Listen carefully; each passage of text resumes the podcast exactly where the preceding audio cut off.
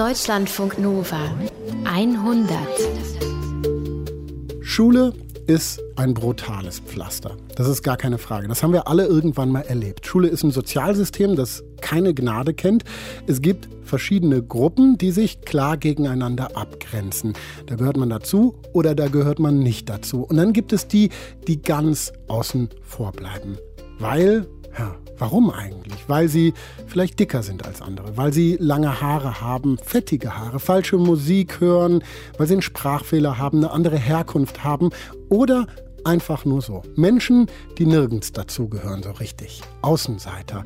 Und genau diese Außenseiter sind heute unsere Helden in der 100 Ausgabe 176. Ich bin Paulus Müller und Julia Roche ist bei mir im Studio, 100 Redakteurin. Und Julia, wir haben echt ein bisschen länger über diesen Titel nachgedacht heute. Ne? Genau, wir haben länger über den Titel hin und her überlegt und es war so ein kleines Detail, an dem sich das dann entschieden hat. Und zwar ein Und oder ein Aber. Wir haben nämlich zuerst gedacht, wir nennen das hier heute Außenseiter einzig und allein. Ja, passt ja auch. Passt irgendwie. Und dann haben wir gedacht, aber sind Außenseiter jetzt wirklich allein? Aber sie sind ja allein, also für sich, nicht in der Gruppe. Ja, also so in dem individuellen Sinne sind sie allein. Der eine Mensch, der eben Außenseiter ist, ist allein. Aber es gibt ja nicht nur einen Außenseiter auf der Welt, sondern ganz im Gegenteil. Ich glaube, wir kennen alle das Gefühl, dass wir uns irgendwie mal außen vor gefühlt haben, dass wir mhm, nicht dazugehört haben. Ja. So, und dann haben wir so gedacht, ja, vielleicht ist es ermutigender zu sagen, Außenseiter sind also nicht ganz allein. Und äh, darum heißt die 100-Ausgabe 176 heute Außenseiter. Einzig, aber nicht allein. Drei Geschichten haben wir in dieser Ausgabe 176. Wir lernen eine Astrophysikerin kennen, die war ganz viele Jahre die einzige Frau in so einer absoluten Männerwelt der Astrophysik. Und sie hat eine neue Art Stern entdeckt. Nur hat ihr am Anfang niemand geglaubt. Und dann lernen wir noch Steffen kennen. Und Steffen, der war in der Pubertät, ein krasser Außenseiter. Und er wusste gar nicht so richtig, wie es dazu kommen konnte. Jetzt kommen wir aber erstmal zu Anne-Dore Langner. Sie hat den Tierschutzpreis der Stadt Berlin bekommen, denn sie rettet Wildvögel. Also nicht so ein paar, sondern 400 im Jahr. Und das heißt, damit man sich das mal vorstellen kann, bei ihr zu Hause in einem kleinen Häuschen ist alles voller Vögel. Und das, was sie da tut, ist heldenhaft. Aber man könnte auch sagen, ja, irgendwie besonders. Und deswegen wundert es nicht, dass es da viele gibt, die über diese Frau den Kopf schütteln, die überhaupt nicht verstehen können, was sie da macht. Wir, wir lernen sie jetzt kennen. Deutschlandfunk Nova Reporterin Anne Bohlmann hat Anne-Dore Langner besucht. Guten Tag, ich bin die Vogelfrau in Berlin und Brandenburg und alle Bürger, die einen Vogel gefunden haben und nicht weiter wissen, die kommen zu mir und dann helfe ich denen. Und den Vögelchen auch. Die Frau da, das ist Anne-Dore Langner, Ende 50. Die hat so lange, rote, selbstgefärbte Haare und eine kleine Metallbrille. Das ist so ein günstiges Modell. Und sie redet da gerade über wilde Vögel, die ihr gebracht werden. Also Vögel, die zum Beispiel aus dem Nest gefallen sind oder die sich den Flügel gebrochen haben. Um solche Vögel kümmert sie sich. Das sind die ganzen Kisten, da kam heute diese kleine Taube drin. Ah, okay. Ist immer lustig. Der eine kommt im Playmobil und der andere in der Kettensäge, ja? Ich bin im September bei ihr zu Besuch und an diesem Tag waren schon zwei Leute da und haben Vögel abgegeben. Und zwar wilde Ringeltauben. Die sind ein bisschen größer als normale Stadttauben und haben so einen weißen Fleck am Hals. Es ist nämlich gerade Ringeltaubenzeit. Das heißt, die Brutzeit geht zu Ende und Anne-Dore Langner zieht da die letzten Vögel groß für die Saison. Außer den Tauben ist da noch ein Rotkehlchen da und eine Drossel. Jeder Vogel, der ihr gebracht wird, bekommt ein Stammblatt. Darauf schreibt sie den Vor- und den Nachnamen des Finders, den Fundort und wann der Vogel gefunden wurde. Solche Sachen. Das ist für die Behörden und den Naturschutzbund, weil sie muss alles dokumentieren.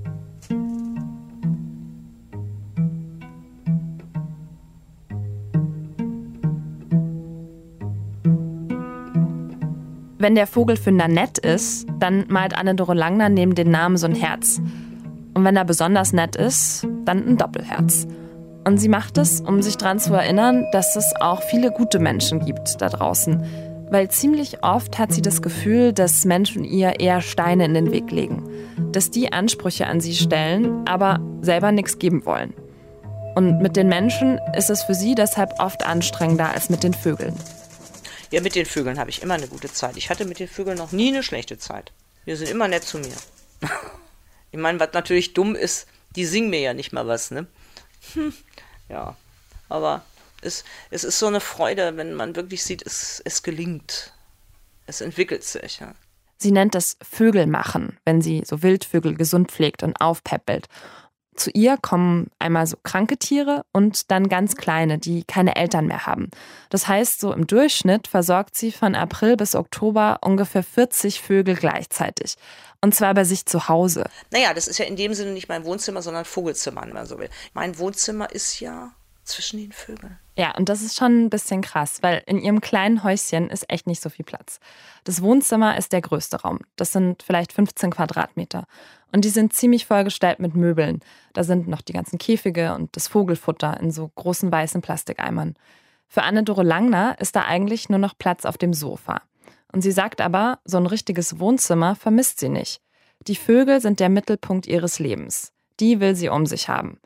Sie hat zwar einen Lebensgefährten, der wohnt ein paar Häuschen weiter, aber sonst Freunde, Familie, die zu Besuch kommen, die gibt's nicht in ihrem Leben. Sie sagt, andere finden sie zu anstrengend, die kommen nicht klar mit ihrer direkten, schroffen Art. Sie ist die Vogelfrau. Sogar ihr T-Shirt hat einen Vogelaufdruck. Für die Vögel ist Anne-Dore Langner sowas wie der Elternersatz. Das heißt für sie vor allem füttern. Die Jüngsten, die erst so ein paar Tage alt sind, brauchen alle 15 Minuten Nahrung. Und dafür rührt sie in ihrer winzigen Küche einen besonderen Brei an. Den hat sie selbst entwickelt. Spurenelemente, Mineralstoffe, Proteine, das alles drin, um den Vogel groß zu kriegen. Und sie nimmt dann eine Ringeltaube nach der anderen aus dem Käfig. Ein fester Handgriff und das Tier sperrt den Schnabel auf. Ah, das heißt, das ist jetzt dieser Brei, oder? Das ist jetzt der Brei und die kriegen Kropfröhrchen in den Hals. Das heißt, es kommt so ein Röhrchen in den Schnabel und dann ja, mit genau. so einer Pipette. Die haben wir ja, die haben wir noch reingedrückt. Ja. Die hat auch schon schön verdaut, ihren Krempel, den sie da mitgebracht hat. Die ist also noch ganz klein, ne? Zwei Zentimeterchen. Zwei Wochen Schwänzchenlänge. Man hört es hier. Die Tiere, die rühren sie irgendwie. Aber sie ist keine, die sentimental wird, wenn ein Vogel stirbt. Draußen in der Natur überleben 80 Prozent der Jungvögel das erste Jahr nicht. Es gehört halt dazu. Sie ist auch nicht vom Schmuse- und Kuscheltierschutz, so sagt sie das selbst. Die meisten Vögel, die bleiben ein paar Wochen bei ihr. Und wenn sie fit sind, kommt der Naturschutzbund, um sie auszuwildern. Die geht heute raus, die gehen heute raus, die gehen heute raus, die und eine von denen geht raus. Eine behalte ich hier als Vorpicker. Ah, was heißt das nochmal? Die frisst selber und eine, die noch nicht selber frisst, kommt dann dazu und sieht, was die macht und guckt sich das von der ab und frisst dann in ein paar Tagen auch selber. Die Arbeit mit den Vögeln ist für Anne-Dore Langner ihre Berufung. Sie fängt morgens um sechs an. Um Mitternacht hört sie auf. So ein Leben muss man schon wollen, hat mal jemand zu ihr gesagt. Und das stimmt, sie will das. Wenn man ganz weit zurückgreift, habe ich irgendwann mit 14 eine Drossel gefunden oder Nachbarskinder haben die gefunden und mir gegeben und hat natürlich alles nicht geklappt. Und dann hat man auch mal einen Wellensittich gehabt und dann wurde man älter. Ich habe dann mal einen Portugalurlaub gemacht und habe von da eine Schwalbe mitgebracht. War natürlich sinnigerweise Winter hier in Deutschland, hat auch nicht geklappt. Hat nicht geklappt heißt, die Vögel sind gestorben. Anne-Dore Langner merkt aber damals, dieses sich kümmern, das liegt ihr. Sie will irgendwann Krankenschwester werden. Darf sie aber nicht. Stattdessen muss sie Schneiderin lernen. Das sagen ihre Eltern. Ihre Kindheit war nämlich alles andere als glücklich. Die Eltern verprügeln sie. Sie wächst in der Pflegefamilie auf und ist froh, als sie irgendwann raus kann. Versucht dies und das, fährt zur See, arbeitet als Nachtwache. Und schließlich landet sie dann doch in der Pflege. Versorgt sterbende Patienten als Geriatrieschwester. Das sind alles schlecht bezahlte Jobs, oft belastend. Aber Anne-Dore Langner macht diese Arbeit mit viel Hingabe. Andere Menschen pflegen, ihre Bedürfnisse erkennen. Vielen Patienten fällt es zum Beispiel schwer, sich auf den Stationen zurechtzufinden. Überall sind die gleichen gelben Wände. Also bemalt sie die. Jedes Stockwerk bekommt ein anderes Motiv. Moorrüben, Sonnenblumen. Ihre Kollegen verstehen das nicht. Die sagen so Sachen wie, da kriegen sie eine Abmahnung. Sie gibt viel für den Job aber es kommt wenig zurück. Und Beziehungen zu Menschen außerhalb des Jobs aufzubauen, das fällt dir auch schwer, bei den Arbeitszeiten. Durch den Pflegeberuf, den ich hatte, hatte ich dann irgendwann vier Schichten und konnte gar nicht mehr leben. Ich konnte keinen Tanzkurs besuchen, keinen Sprachkurs besuchen, keinen nicht mal Strickkurse besuchen. Ich konnte einfach nichts. Da habe ich mich darauf bestrengt, Kanarien und exotische kleine Vögel zu züchten. So, und da haben dann wieder Menschen, die mich kannten, abgeleitet, ach, die züchtet Vögel, die kann das und brachten mir Wildvögel. War natürlich auch ein Irrtum. Aber ich bin ja dann dran geblieben und habe mich gefragt, warum ist er jetzt gestorben? Wie geht das? Hm? Gut, und, und, und, und so hat sich das dann, tja, ergeben. Zumal ergeben ist das richtige Wort. Ich habe mich dann dem Ruf des Lebens, des Schicksals ergeben, weil es ist mir so oft passiert, da habe ich dann aufgegeben, habe ich gesagt, gut, ich mache es. Ja, so ist das alles dann zustande gekommen. Statt der Menschen lässt sie also die Wildvögel in ihr Leben, ihre Bestimmung. Und manche Tiere wird sie nie vergessen. 2006 habe ich eine Meise gefunden, eine, eine Kohlmeise. Und hatte sie dann zu Hause und habe ihr dann auch dies und jenes gefüttert. Und irgendwie hatte ich dann so eine innere Stimme, geh doch da nochmal hin. Und da lagen noch zwei in einem Kellerloch. So. Also hatte ich drei. Diese drei sind mir gelungen. Und von da an werden es ständig mehr Tiere. Und das wiederum verdankt Anne-Dore Langner den Menschen. Es spricht sich rum, dass sie kranke Wildvögel aufpäppelt. Leute kommen mit Pappboxen vorbei mit Vögeln drin. Und irgendwann hört auch der Naturschutzbund von ihr. Geld bekommt sie dafür keins. Sie wohnt damals noch im Berliner Stadtteil Wedding, im fünften Stock, 56 Quadratmeter. Und es werden immer mehr Vögel in der kleinen Wohnung. Irgendwann ist kaum noch Platz. Sie schläft auf einer Klappmatratze auf dem Boden. Sonst sind überall Käfige. Es zwitschert und kreischt. Das Futter, die Medikamente, das bezahlt sie alles aus eigener Tasche und kommt langsam an ihre Grenzen, körperlich und finanziell. Sie ist früh verrentet. Sie hatte einen Burnout wegen ihrer Arbeit als Geriatrieschwester. Und das heißt, sie bekommt ungefähr 900 Euro im Monat vom Staat. Andere Unterstützung von außen gibt's nicht, auch finanziell. Und sie setzt sich dann hin und fragt sich, will ich das wirklich? Und ja, will sie. Aber sie braucht Geld dafür. Also gründet sie einen Verein, um Spendengelder entgegennehmen zu können. Zehn Jahre ist das jetzt her. In dieser Zeit im Wedding fangen auch die Angriffe an. Menschen zeigen sie an, stellen ihre Arbeit in Frage. Als Vogelfrau eckt sie an, mit ihrer Art zu leben. Weil so viele Tiere auf engem Raum, das versteht keiner. Das stößt ab. Sie passt dann nirgends so richtig rein und viele stecken sie dann in die Schublade Tiermessi. Ich habe ja äh, nicht gesagt, hurra, das ist so toll, auf dem Boden zu schlafen und die verstehen das nicht. Äh, in, wir haben eine Hochsaison der Brutzeit, keiner macht es, alle kommen zu mir und dann sehen die natürlich auf kleinstem Raum, weil die Vögel sind klein und die müssen klein untergebracht werden. Es ist einfach so. Und dann äh, stapelt sich das, ja. So, und dann denken die, oh, ein Tiermessi. Nein, ich bin kein Tiermessi. Ja, so, die kleinsten muss ich um mich haben in ganz kleinen, engen, engen Behältnissen, weil ein Nest ist klein, ein, ein Nistkasten, ein Brutkasten ist klein, das muss man so verstehen. Aber die Menschen verstehen es nicht, weil die Menschen mittlerweile heutzutage ganz, ganz weit weg sind von der Natur. Ja, man hört es hier. Anne-Dore Langner fühlt sich von den Menschen krass missverstanden. Aber sie sieht auch ein, es ist echt zu eng in der Wohnung und sie versucht etwas anderes zu finden für die Vögel. Einen Schuppen, einen Stall, irgendetwas. Sie schreibt viele Politiker an. Aber es klappt nicht. Sie bekommt immer die gleiche Antwort. Nein. Wunderbar, Frau Langner. Wir schätzen es sehr, was Sie da machen. Machen Sie weiter, aber nein, wir haben nichts für Sie. Also bin ich zehn Jahre lang in den Müll gegangen, Containern. Da brauchte ich kein Geld für Lebensmittel ausgeben.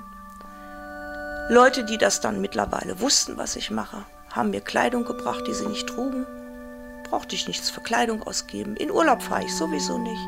Zum Friseur gehe ich auch nicht, das mache ich alles alleine. Ne? Also ich brauche ja im Grunde nichts. So. Anne-Dore Langner opfert sich auf. Für die Vögel, für ihre Berufung. Ihr Traum ist ein eigenes Häuschen für sich und die Tiere. Und sie arrangiert sich mit der Situation, improvisiert. Sie hat schon früh gelernt, alleine klarzukommen.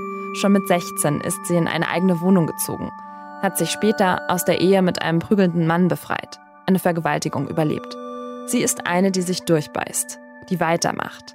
Die Seele leidet, aber sie kommt schon klar. Irgendwie geht es immer weiter. Und so ist es auch dieses Mal. 2013 hat sie genug Geld zusammengekratzt, um sich ein Häuschen in Spandau zu kaufen. Die Villa Findevogel. Eine Hütte in der Schrebergartensiedlung. Für 34.000 Euro. Sie hatte was zur Seite gelegt für die Rente. Das investiert sie in das Häuschen und in die Vögel. Da habe ich meine private Ansparrente für aufgelöst.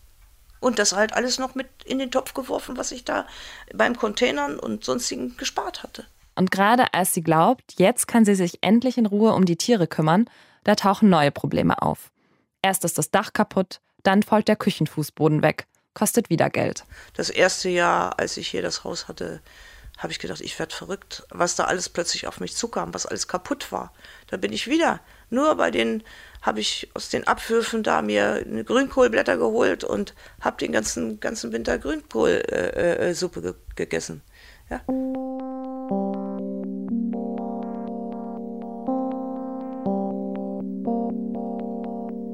Ja, der Ärger hört nicht auf.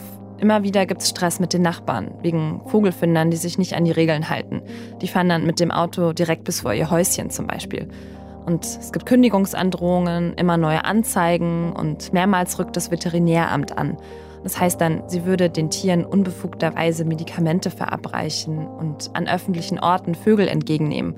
Oder sie hätte eine unzulässige Feuerstelle im Haus. Und all das, das hat keine rechtlichen Folgen, aber es kostet Anne-Dore Langner Energie. Und zwar Energie, die sie lieber in ihre Berufung stecken würde.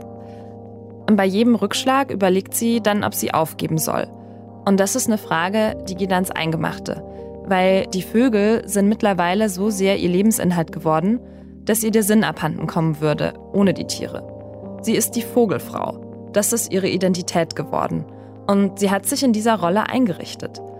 Aber gleichzeitig fühlt sie sich so unverstanden, dass sie auch ziemlich verzweifelt klingt. Ich kriege Schreianfälle, mir sind die Haare ausgefallen, ich habe äh, äh, Bulimie, äh, ich bin gesundheitlich am Ende und ich wünsche mir einfach nur, dass man mich in Ruhe lässt. Mir äh, ganz den Freiraum und die Ruhe lässt, die Vögel zu machen. Ja? Wenn es schon keiner helfen will, wenn es schon keiner spenden will.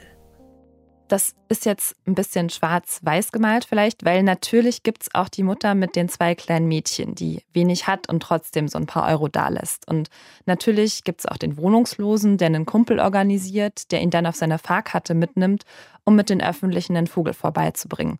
Und natürlich gibt es auch die alte Dame, die vor Erleichterung anfängt zu weinen, weil da jetzt jemand anders die Verantwortung für das kranke Tier übernimmt. Das sind die Doppelherzen in ihrem Büchlein. Aber viele kommen eben auch mit einer Anspruchshaltung, sagt Anne-Dore Langner, die sie nicht erfüllen kann und nicht erfüllen will. Das sind Menschen, die nicht verstehen, wie teuer es ist, so einen Vogel wieder hinzukriegen. Eine Amsel, 40 Euro. Eine Ringeltaube, 50 Euro. Eine Nebelkrähe, 70 Euro. Diese Menschen verstehen nicht, dass Anne-Dore Langners Zeit knapp ist. Ich stehe 40 Minuten auf der Straße auf meinem Weg vorm Haus und die kommen nicht. Und in der Tür, hinten hinter mir, verhungern die Vögel. Ich habe zu tun, das verstehen die nicht. Ein ganzes Schulheft hat sie vollgeschrieben mit Namen von solchen Leuten. Sie wird aufbrausend, wenn sie von denen erzählt. Sie findet es respektlos. Und gleichzeitig zeigt es auch, wie hoch ihre Ansprüche an andere sind. Weil andere Menschen haben eben auch wenig Zeit. Und ja, das ist echt eine Ecke raus bis zu ihr nach Spandau deren Welt und ihre Welt, die passen nicht zusammen.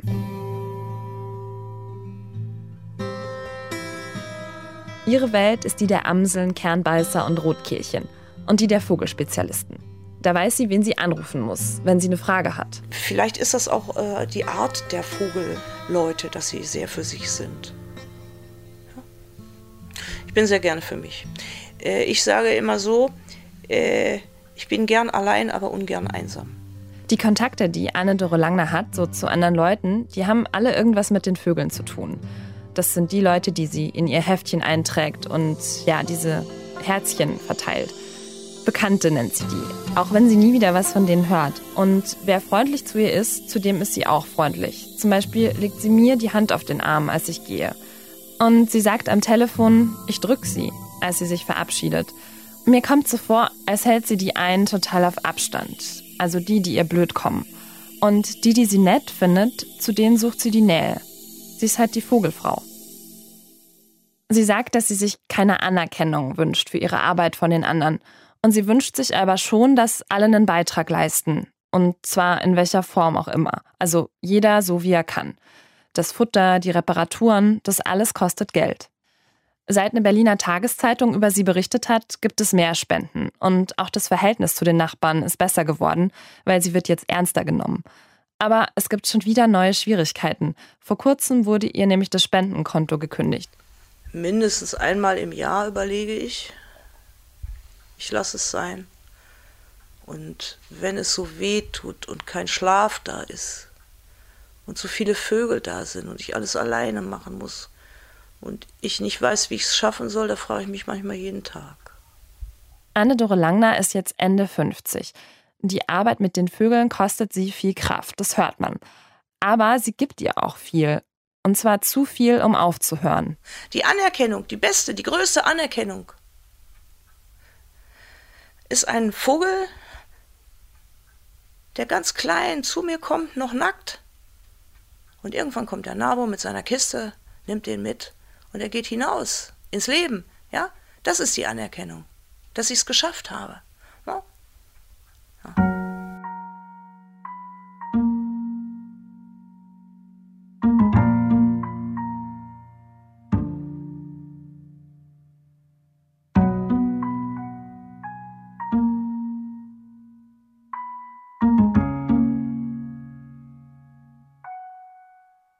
Und so kriegt sie von den Vögeln etwas, was sie von den Menschen oft nicht bekommt und was sie ihr ganzes Leben auch nur selten bekommen hat.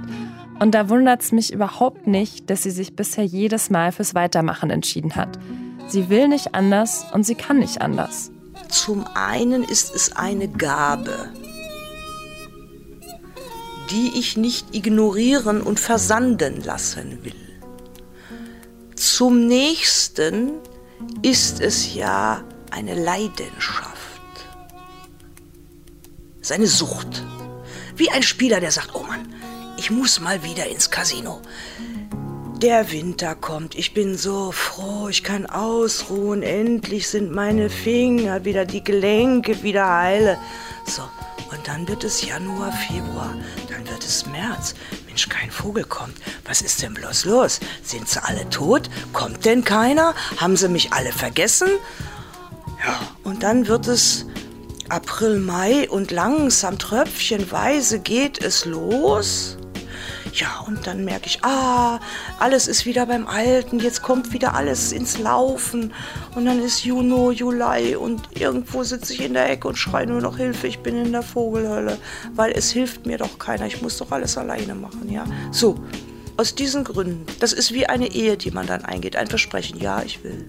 Ja, und dass sie diesen Bund, diese Ehe irgendwann auflöst, das kann ich mir überhaupt nicht vorstellen. Weil zum einen hört man das schon, ne? Sie ist total getrieben irgendwie. Und gleichzeitig ist das alles auch ihr Lebenswerk. Und klar, es kann sein, dass das irgendwann doch nicht mehr geht, ne? dass die Finger zu weh tun und dass sie nicht mehr sehen kann und ihre Gelenke zu sehr schmerzen. Und sie hat sich das auch schon überlegt und sie hat gesagt, sie wird das akzeptieren. Und ihr Plan ist dann, aufzuhören mit den großen Tieren. Die machen mehr Arbeit als die kleinen. Und sie will dann insgesamt einfach weniger Tiere nehmen.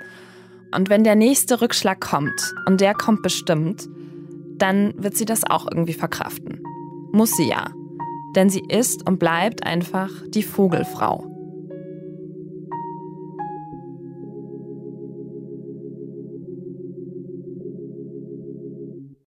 Findevogel e.V. heißt der Verein von Anne-Dore Langner. Findet ihr im Netz unter findevogel-ev.de und da gibt es auch direkt auf der Startseite die Möglichkeit zu spenden für die Arbeit von Anne-Dore. Anne Bohlmann hat die Frau für uns besucht, für die 100. Und diese Geschichte von Anne-Dore zeigt, finde ich, wir sollten dringend versuchen, Menschen kennenzulernen, über die wir vielleicht erstmal so im, im ersten Impuls den Kopf schütteln. Denn ganz schnell passiert dann was. Aus diesem Impuls des Kopfschüttelns wird dann vielleicht sowas wie ein anerkennendes Nicken. Vom Außenseiter zum Held sozusagen. Und genau über dieses Thema gibt es ja, weiß ich nicht, unzählige Kinofilme mit genau diesen Geschichten. Und eine Geschichte, die vielleicht zu einem guten Film werden könnte, ist die von Jocelyn Bell Burnell. Eine der wichtigsten Astrophysikerinnen der Welt. Als Frau in den Naturwissenschaften hat sie eigentlich na, man kann das sagen, ein Leben als Außenseiterin verbracht. Mittlerweile ist die Frau 75 Jahre alt, aber sie hat schon mit 24 Jahren eine neue Art von Sternen entdeckt, obwohl ihr das damals wirklich niemand zugetraut hätte. Caroline Hantjes hat sich mit der Geschichte von Jocelyn Bell Burnell beschäftigt. Und Caroline, erstmal, um was für Sterne gibt es denn da, die sie entdeckt hat? Ja, es geht um Pulsarsterne. Das sind im Grunde Neutronenbälle, also sehr kleine, sehr massige Neutronenbälle. Von denen würde so ein Teelöffel ungefähr eine Milliarde Tonne wiegen, dass man sich das okay, mal vorstellen ja. kann. Und diese Neutronenbälle, die rotieren um sich selbst und senden dabei einen Radiostrahl ab. Ein bisschen wie so ein Leuchtturm und er dreht sich um sich selber. Das heißt, von der Erde aus gesehen sieht das dann aus wie ein Blinken. Und als sie die entdeckt hat, war das wirklich was Besonderes in der Astronomie?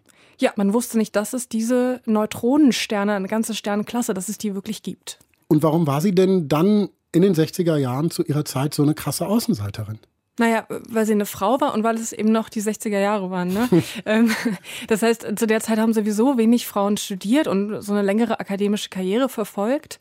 Aber gerade in den Naturwissenschaften äh, war das eine absolute Ausnahme. Ist ja. ja jetzt noch so, dass die Frauenquote total gering ist, gerade dann was, was die Forscher angeht. genau, Forscher genau. Angeht. Und äh, das hat dann im Endeffekt dazu geführt, dass als es den Nobelpreis gab für ihre Entdeckung 1974, ja, ihr Chef und ihr Kollege den Nobelpreis bekommen haben, also Anthony Hewish und Martin Ryle, und sie übergangen wurde. Okay, also das heißt, sie war irgendwie dabei, aber hat eigentlich keine Rolle gespielt, obwohl das ihre Entdeckung war.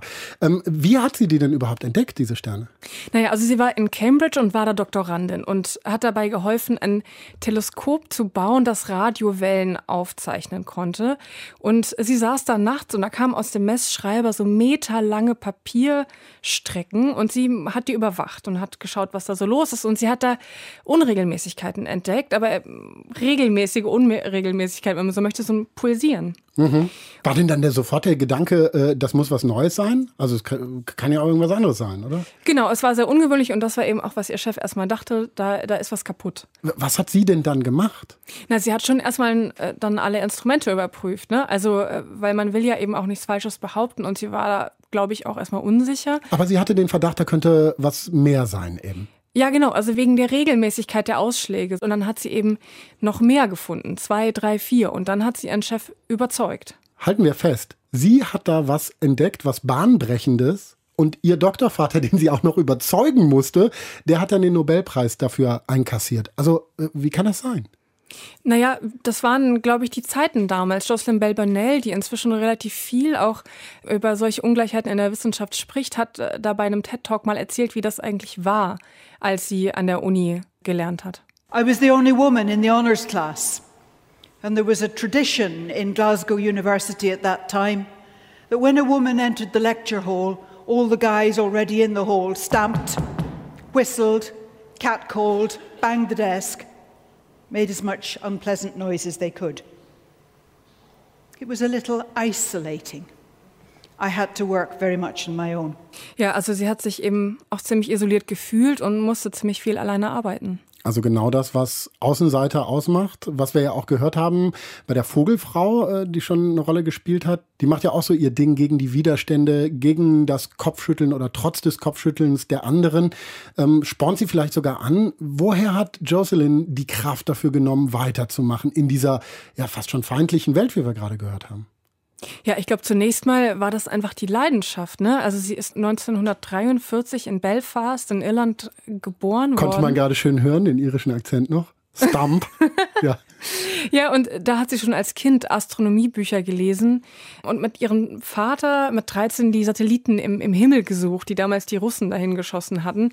Und das hat sie und ihre Schwestern tatsächlich so begeistert, dass sie auch äh, ihre Katze nach einem der Satelliten benannt haben, nämlich Vostok. Also lag das irgendwie in der Familie, die Leidenschaft. Und Jocelyn war halt auch einfach richtig gut in Naturwissenschaften. Ne? Das war jetzt erstmal nicht selbstverständlich, dass sie das auch lernen konnte, äh, weil damals die Jungs in die Naturwissenschaftsklassen gesteckt wurden, die Mädchen selbstverständlich in die Hauswirtschaftsklassen. Aber nachdem Jocelyns Eltern da so ein bisschen Stress gemacht haben und gesagt haben, unsere Tochter soll bitte auch lernen können, was sie interessiert. Das ist ja schon mal toll und besonders in der damaligen Zeit. Ne? Genau, da hat sie sicher auch Glück gehabt. Und danach war sie halt immer die Beste in Naturwissenschaften, besser als die Jungs, also richtig brillant. Mhm. Dann ist sie ja in die Forschung gegangen und da würde man ja denken, Wissenschaftler haben das drängende Bedürfnis, was von der Welt rauszukriegen, wollen mehr wissen. Und dann würde man ja auch denken, dass naja, so ein Genie dann äh, gesehen und gefördert wird, weil es ja um die Sache geht. Aber war ja nicht so, ne?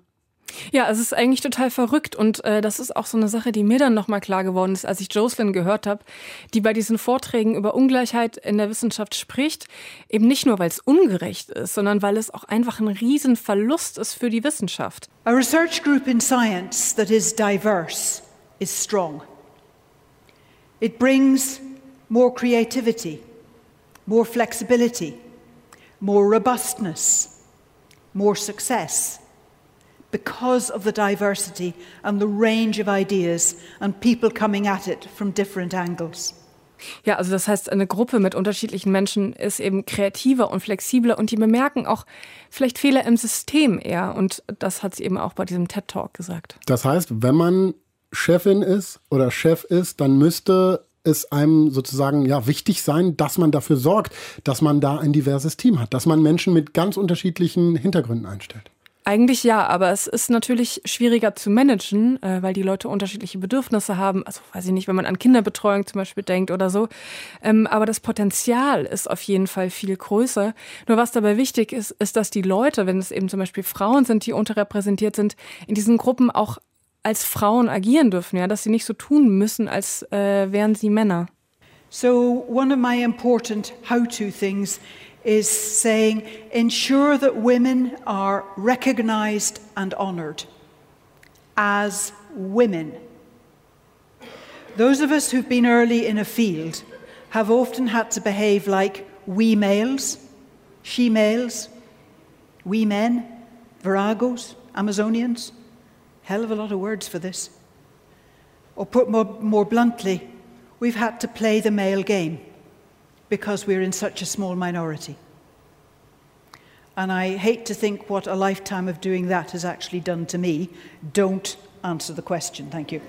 Man hört ihr das ja auch an. Ne? Das hat sie tatsächlich verletzt, dass sie sich entscheiden musste für die Wissenschaft und gegen äh, eine Frau sein, zumindest sozusagen in diesen Gruppen. Und das, obwohl man ja denken würde, das sind einfach komplett verschiedene Dinge. Also Beruf und das Geschlecht, die, die müssen nichts miteinander zu tun haben.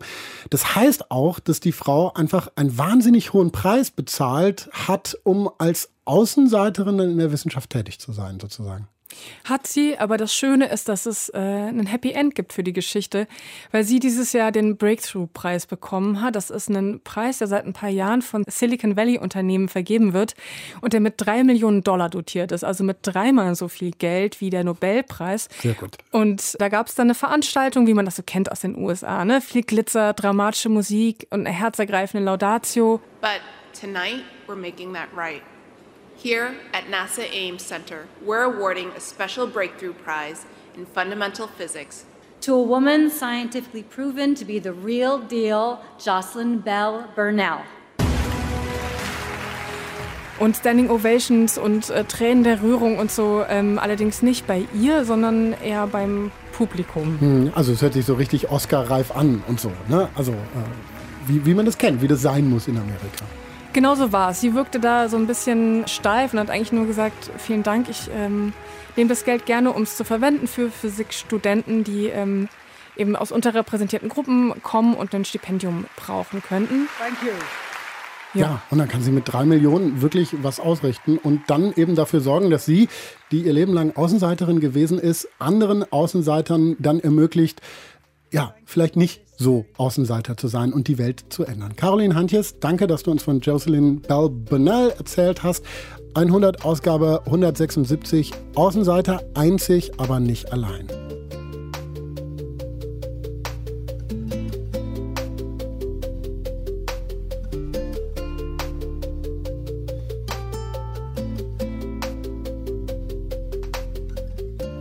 Bei Jocelyn Bell Burnell, da ist es ja ziemlich klar, wie sie zur Außenseiterin geworden ist. Das Umfeld hat sie in diese Rolle gezwungen, weil sie als einzige Frau in dieser Männerwelt unterwegs war. Und das ist natürlich eine Möglichkeit, wie das passieren kann, dass jemand zum Außenseiter, zur Außenseiterin wird. Aber nicht immer ist es so klar, was da eigentlich wie passiert ist, wie es dazu gekommen ist. Steffen Greiner, der kann da einiges zu erzählen. Er war so am Anfang seiner Pubertät, so zwölf, als er nach und nach zum Außenseiter geworden ist. Mein Zimmer riecht nach Pubertät, nach Schweiß und vergessenen Pausenbroten, nach Müll und nach Hormonen. Wenn man den Rollladen runterlässt, dann sehe ich mich im Fenster wie in einem Spiegel. Mein Oberkörper ist dabei nackt. Ich richte mich auf, richte mich ganz gerade aus und schaue mich an. Ich heb das Kinn. Ich stemme meine Arme in die Hüfte. Dann geht der Kopf nach rechts oben und der Blick starrt ins Nichts. Und alles sagt, das ist ein Mann der Tat. Jetzt also bin ich bereit. Ich weiß nur noch nicht wofür. Ein Tag ist gekommen, vor dem ich mich gern gedrückt hätte. Ich sitze im Musiksaal unseres Gymnasiums, schräg zur Klasse. Alle schauen mich an und alle reden. Ich stelle mich taub. Ich versuche mich zu verstecken. Sag doch auch mal was, Steffen, du so als Betroffener, hat unser Klassenlehrer gesagt. Sarkastisch und auf Saarländisch natürlich, also sag doch Amor Ebbes.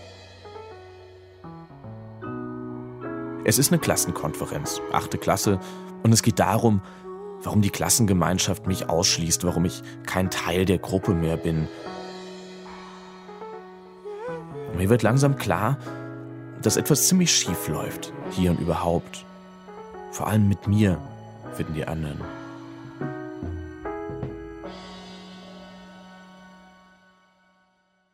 Ich weiß nicht mehr, wie es dazu kommen konnte. Wirklich nicht. Es gab die Dicken und die Schüchternen, es gab die Kinder von geschiedenen Eltern, die ohne Papa und die aus neuen Bundesländern mit Jeansjacken und Jogginghosen. Es gab Mädchen mit Kopftuch und Jungs mit Hochwasser um die Knöchel. Es gibt Mädchen mit Brüsten und Jungs mit Pickeln, Jungs mit Brüsten und Mädchen mit kurzen, fettigen Haaren. Die Typografie der Außenseite zwischen Kindheit und Pubertät, die ist üppig und barock. Jeder findet noch seine Nische. Meine war klein und leicht zu übersehen. Und welche das war? Na, die des komischen Freaks, der sich für was Besseres hält. Jetzt war ich also offiziell Außenseiter.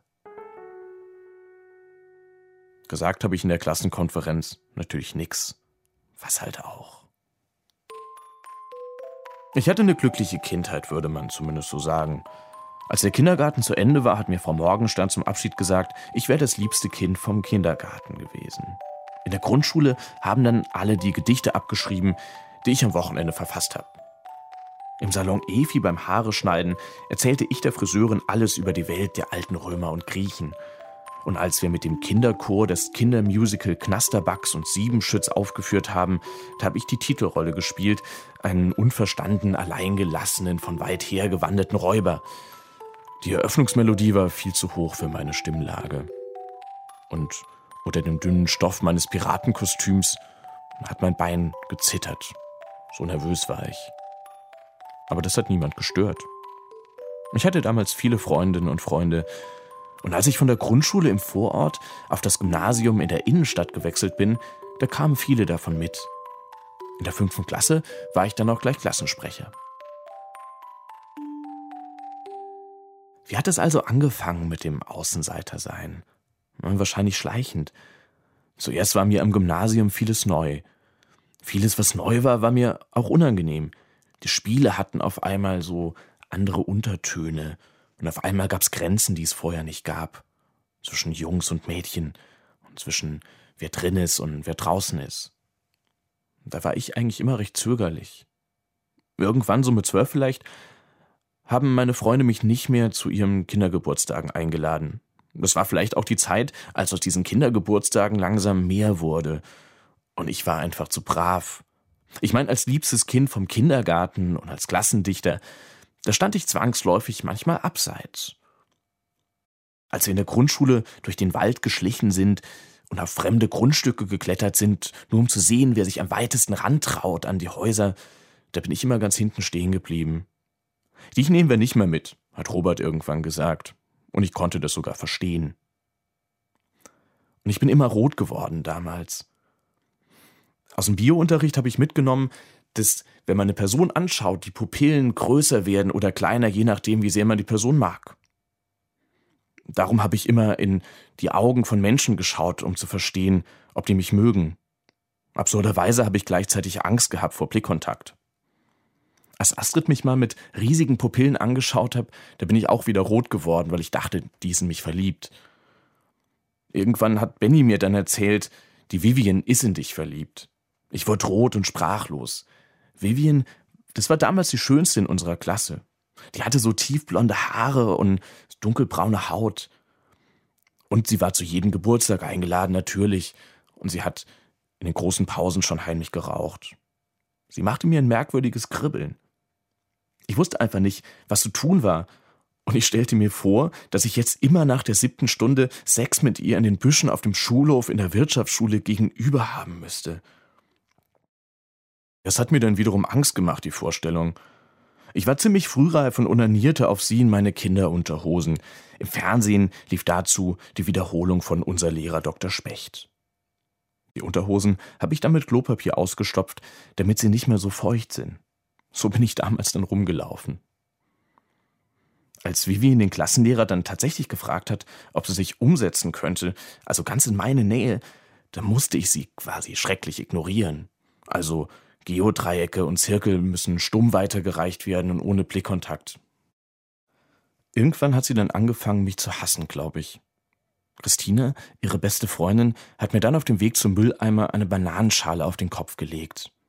Ich habe das blasiert ignoriert und den glücklicherweise recht kurzen Rest der Stunde mit Bananenschale auf den Kopf ausgehalten. Ich glaube, alle haben gelacht. Ich komme aus einer Familie, die wahrscheinlich normaler nicht sein könnte. Meine Großeltern waren aus der Arbeiterschicht, mein Vater hat als erster in seiner Familie studiert. Hm, auch was Anständiges gleich, Berufsschullehrer ist er geworden. Wirtschaft, Datenverarbeitung, sowas. Meine Mutter war Krankengymnastin und als ich auf die Welt gekommen bin, war sie Hausfrau. Als ich sieben war, ist mein Bruder dazugekommen. Wir waren nur vier in so einer abgeschlossenen Welt Außerhalb gab es ziemlich wenig, was mich hätte halten können. Die Großväter starben, die Omas waren alt und die Tanten komisch. Meine Eltern hielten Abstand zu der Familie. Und sie hatten auch gleichzeitig kaum Freunde. Ich weiß nicht, wie sehr sie sich liebten damals und wie sehr es geteilter Frust war, der sie zusammengehalten hat. Meine Mutter wurde depressiv und aggressiv irgendwann, sie hatte was in der Schilddrüse. Mein Vater verschwand, nicht körperlich, aber geistig. Hat sich dann in sein Arbeitszimmer zurückgezogen, sobald Mama und ich uns wieder angeschrien haben. Immer hatte meine Mama Angst, dass sie einen Herzinfarkt oder Schlaganfall kriegt. Sie hat dann ganz schwer geatmet und, und sie drückte sich die Hände vor die Brust. Ich habe Angst gekriegt und brachte ihr ein Glas Wasser. Ich habe wirklich geglaubt, wenn die stirbt, dann ist es meine Schuld. Und zwar ganz einfach, weil ich da bin. Irgendwann musste ich dann in eine Therapie, zu Herrn Vollrat.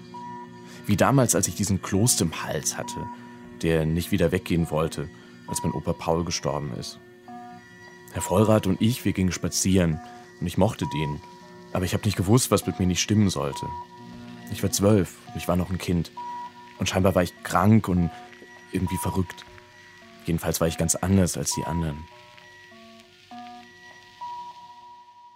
Ich habe mit meinen Eltern, die immer noch zusammen sind und heute einen wesentlich glücklicheren Eindruck machen als damals während meiner Kindheit, längst über alles gesprochen. Und was wir zusammen erarbeitet haben, dass sie damals zum Teil auch ihre eigenen Probleme auf mich projiziert haben, statt sich Selbsthilfe zu suchen. Viel später, in einer anderen Therapie, mit der ich versuchte, diese Therapie aufzuarbeiten, gab es einmal so ein Schweigen, weil ich was verstanden habe, was vorher ein Rätsel war mein Glauben an Gott. Das habe ich bis jetzt noch gar nicht erwähnt, aber ich bin so mit 13 Jahren extrem gläubig geworden. Und zwar genau zu der Zeit, als ich, als ich diesen Halt verloren habe. Ich bin dann regelmäßig in die Kirche gegangen, ich habe sogar zu Hause gebetet. Ich war evangelisch und das passte. Im Saarland waren nämlich die Katholiken in der Mehrheit. Und ich war schließlich gern Protestant. Außerdem wurde ich an einem Karfreitag geboren. Und klar dachte ich, ich muss so eine Art Erlöser sein, aber einer, der noch nicht voll ausgereift ist. Ich dachte tatsächlich, ich sei von Gott für was Größeres bestimmt. So 40 Tage in der Wüste mäßig. Depression, Größenwahn und Narzissmus haben in mir schon so gut zusammengespielt, dass ich eigentlich keine Verhältnisse mehr zu anderen aufbauen musste nach draußen.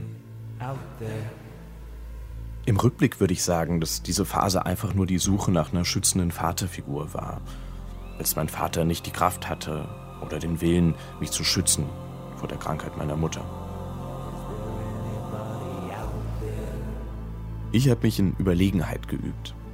Ich habe mich mit älteren Männern aus der Oberschicht identifiziert, mit so intellektuellen Schriftstellern wie Martin Walser oder Heinrich Böll. Im Radio liefen Cher und die Spice Girls, aber ich habe Popmusik verachtet. Ich verbrachte meine Zeit mit einer Zusammenstellung von Wagner-Opern aus dem Karstadt und mehr noch mit der Camina Burana. Irgendwann kam Pink Floyd dazu, warum auch immer The Wall. Ich konnte damals zu wenig Englisch, um zu verstehen, dass das etwas mit mir zu tun haben könnte.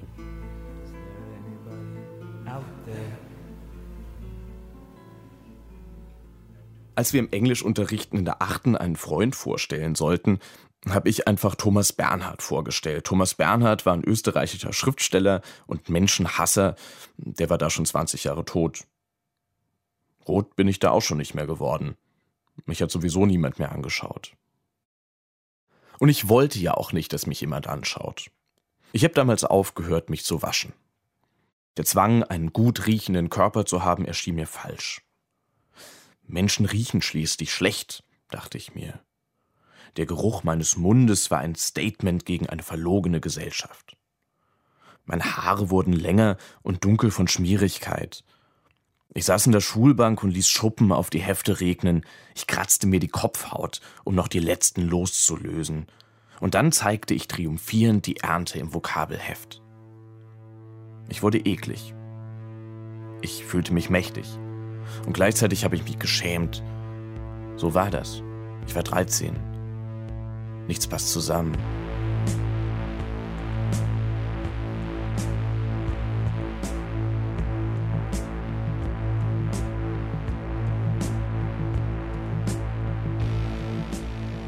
Der einzige Ort, an dem ich mich wohlgefühlt habe damals, war die Kirche. Da waren die Menschen anders, ehrlicher, älter.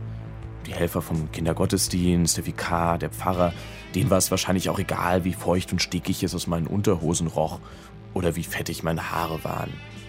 Vielleicht habe ich denen auch einfach nur leid getan. Ich war damals einsam, aber nicht allein. Und ich war auch nicht der einzige Außenseiter. Im Schulbus saß ich meistens allein bis zur Haltestelle am Ostschacht. Dann stieg Christian ein und setzte sich neben mich. Und dann war da noch Tarek. Tarek gehörte genauso wenig dazu wie Christian und ich.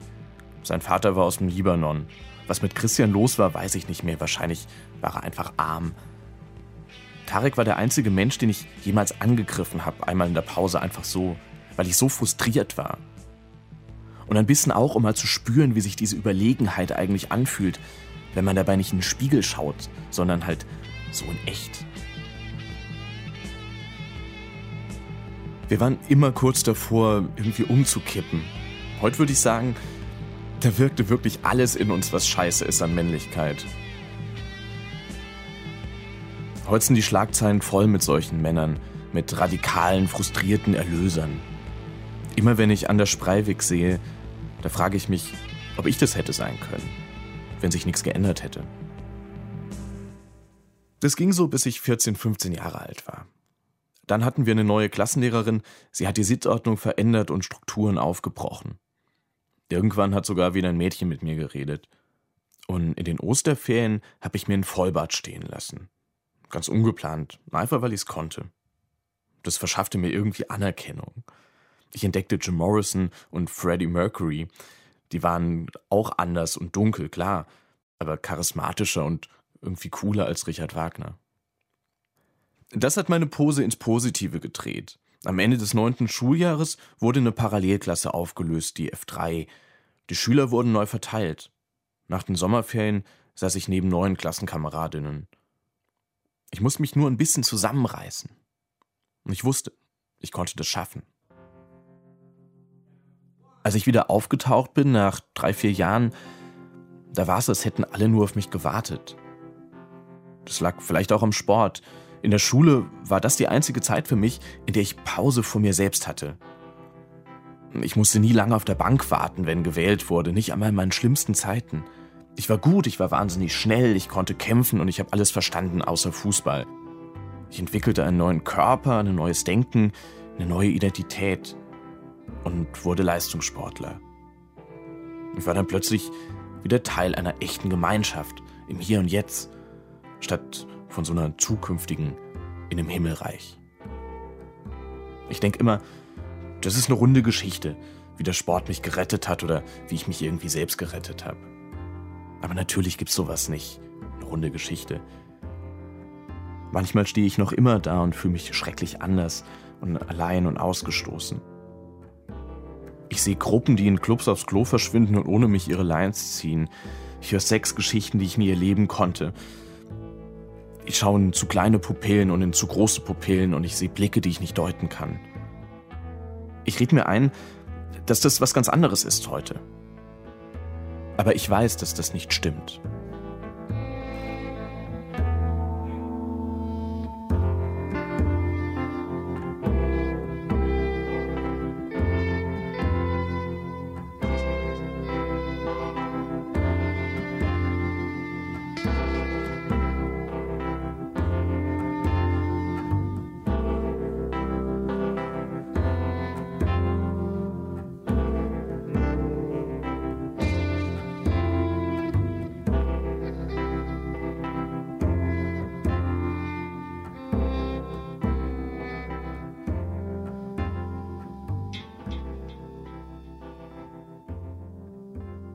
Steffen Greiner hat uns seine Geschichte als Außenseiter erzählt hier in der 100. Und auch wenn er nach und nach wieder Zugang zu dieser Welt der anderen, der Insider bekommen hat, ist er doch irgendwie noch ein bisschen Außenseiter haben wir gerade gehört, Julia, ne? Ja, er beschreibt da dieses Gefühl am Ende, ne? wo er sich so ein bisschen außen vor fühlt. Und ich habe mir so gedacht, das ist wahrscheinlich ein ähnliches Gefühl wie damals, als er nicht zum Kindergeburtstag eingeladen worden ist, nur dass er heute eben dabei erwachsen ist. Also erwachsen heißt, er kann dann damit anders umgehen oder das ändert dann alles sozusagen. Ich glaube, ne? Erwachsene können so ein bisschen anders mit diesem Gefühl umgehen. Und die andere Sache ist ja auch, dass er quasi aus diesen Eigenarten, die ihn so als Kind so ein bisschen zum Außenseiter gemacht haben. Ne? Also er war der Klassendichter, er hat dann irgendwie viel klassische Musik gehört und Wagner. so. Wagner. Wagner, die Camina Burana und so. Da hat er dann ja eigentlich wieder das als Qualität entdeckt und was draus gemacht. Der, der Steffen Greiner ist heute Autor, er schreibt Texte wie den, den er uns da erzählt hat. Und äh, er schreibt Texte über Musik. Also ich denke, dass Wagner und die Camina Burana ihm da schon auch was gegeben haben. Damals. So sozusagen das Außenseitersein auch ähm, seinen jetzigen Job ermöglicht hat, sozusagen. Genau, und das ist ja wieder vielleicht so ein bisschen eine Parallele zu der Geschichte von der Vogelfrau von Anne-Dore Langner. Die hat ja auch schon als Kind so ein bisschen bei sich die Gabe entdeckt, diese Vögel zu retten. Hat das angefangen mit, einem, mit einer kleinen Schwalbe oder einer Drossel, glaube ich, die sie sich ja. aus dem Urlaub Hat dann auch mal nicht geklappt, aber hat dann nicht geklappt, geklappt. Genau. Aber mhm. irgendwie war diese Gabe da und ähm, das hat sie letztlich zu ihrer Lebensaufgabe gemacht und zwar allen Widerständen zum Trotz. Und das muss man ja sagen, dazu gehört einfach wahnsinnig viel Mut, das durchzuziehen.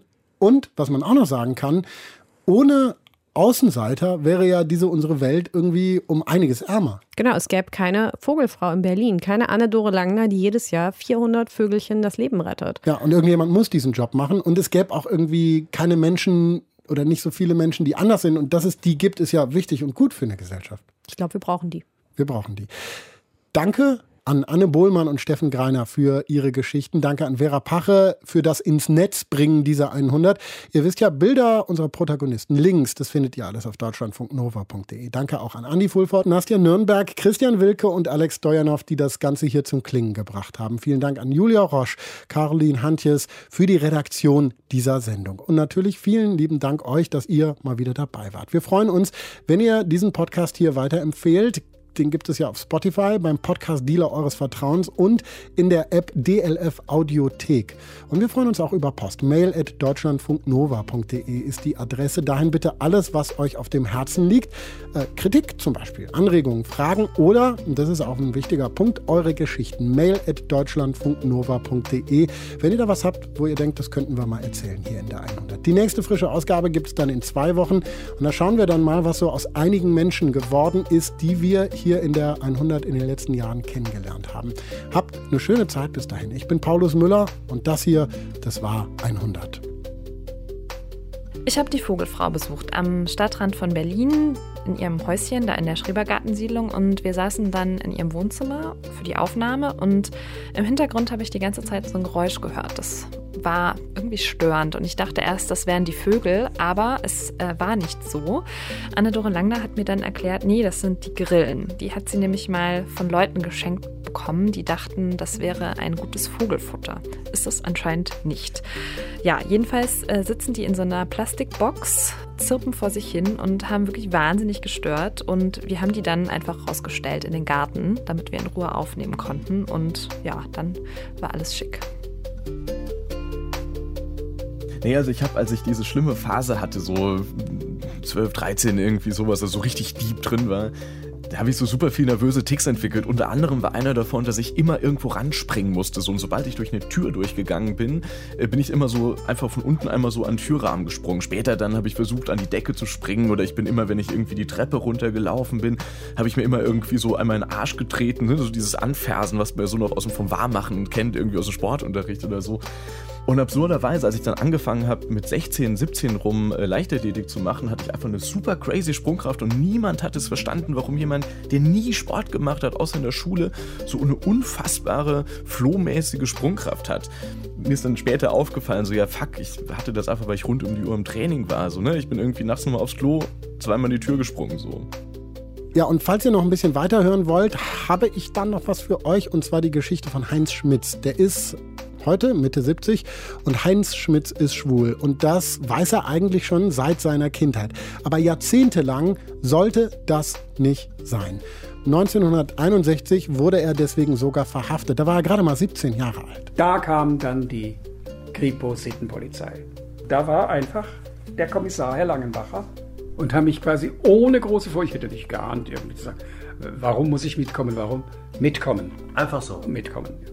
Du warst vom ersten Moment an, wo man dich erkannt hat oder erwischt hat, warst du ein Sittenstrolch. Du warst ein 175er. Du warst ein Schwein. Du warst kein Mensch mehr. Du bist das Dreckigste, was es gibt. So wurde mir das klargemacht und dann kam ich also sofort Kriminalpolizei, Abteilung Sitte. Fotografieren von allen Seiten, Fingerabdrücke und dann gingen die Verhöre los. Denn damals war Homosexualität noch strafbar. Und darum hat Heinz Schmitz seine wahre Identität jahrzehntelang versteckt. Er hat sogar irgendwann geheiratet, eine Frau und äh, eine Familie gegründet, um diese Fassade des Nichtschwulseins aufrechtzuerhalten. Die ganze Geschichte, die könnt ihr in der 100-Ausgabe 155 nachhören. Homosexualität, wenn deine Liebe nicht sein darf, hieß die. Die ist vom Februar 2018. Deutschlandfunk Nova 100. Jeden Sonntag um 16 Uhr. Mehr auf deutschlandfunknova.de.